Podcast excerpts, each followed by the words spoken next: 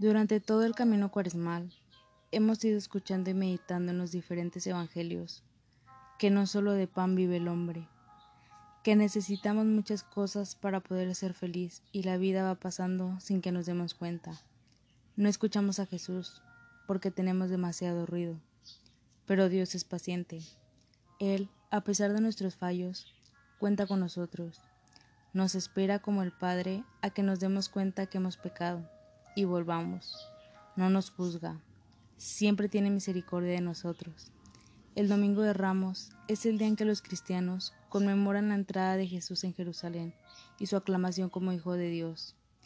El Domingo de Ramos es el acontecimiento que marca el fin de la Cuaresma y el inicio de la Semana Santa, tiempo que se celebra la pasión, crucifixión, muerte y resurrección de Cristo.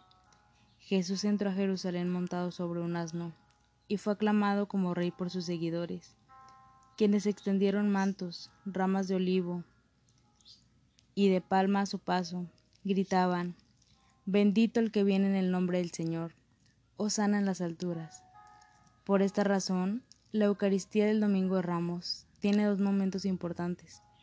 El primero es la, el primero es la procesión de las palmas y la bendición de las mismas por parte del sacerdote.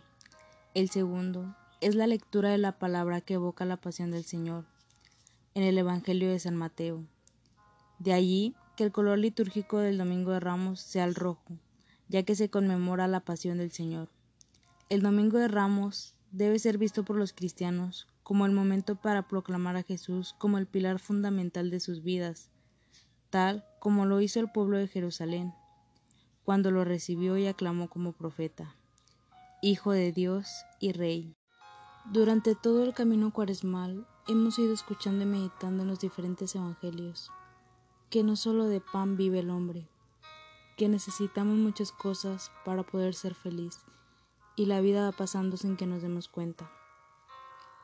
No escuchamos a Jesús porque tenemos demasiado ruido, pero Dios es paciente.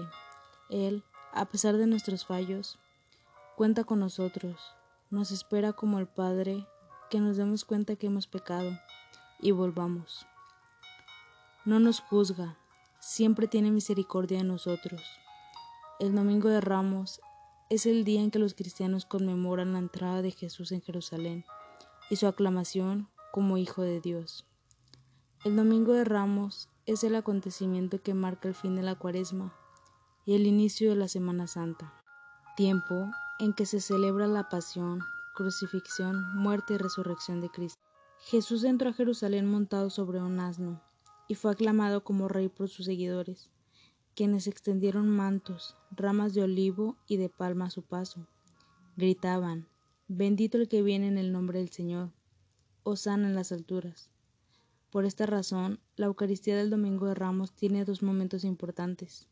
El primero es la procesión de las palmas y la bendición de las mismas por el sacerdote.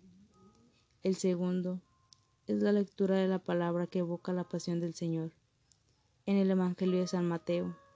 De allí que el color litúrgico del Domingo de Ramos sea el rojo, ya que se conmemora la pasión del Señor.